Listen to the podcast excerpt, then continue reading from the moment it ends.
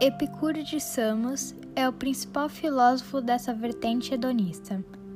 O epicurismo é uma filosofia que preza pelos prazeres acima de tudo, contanto com moderação. Prazer é definido como ausência de dor no corpo, harmonia, ou na alma, ataraxia. Eles exaltavam a natureza e evitavam os luxos, para se aproximar mais da felicidade. A felicidade, segundo o epicurismo, é ter e buscar prazer e evitar a dor, com a saúde do corpo, do espírito e da prática sexual. A exacerbação dos prazeres causa perturbação e não permite que a pessoa encontre a felicidade ou a eudemonia.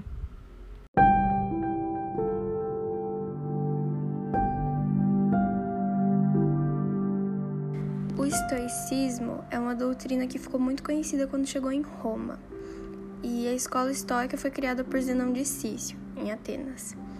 Na doutrina, a pessoa sempre deve priorizar a razão e sempre agir logicamente. E não se pode ficar remoendo aquilo que já passou ou não deu certo.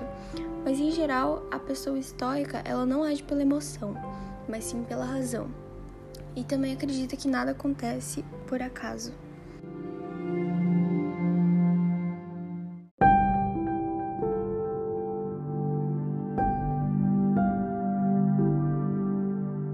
A diferença entre estoicismo e epicurismo é que o epicurismo ele buscava a felicidade nos prazeres da vida. Então eles tentavam aproveitar a vida buscar por esses prazeres, porque só assim eles seriam felizes.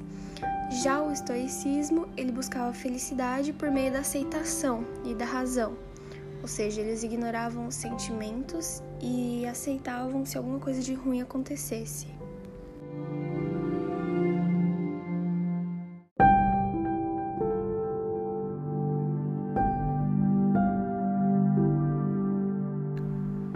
Entre algumas das semelhanças entre as duas doutrinas é que ambos o estoicismo e o epicurismo são teorias antigas que buscavam a felicidade. Ambas compartilham da ética, dividem a filosofia em lógica, pregam que é preciso viver em harmonia com a natureza para ser feliz.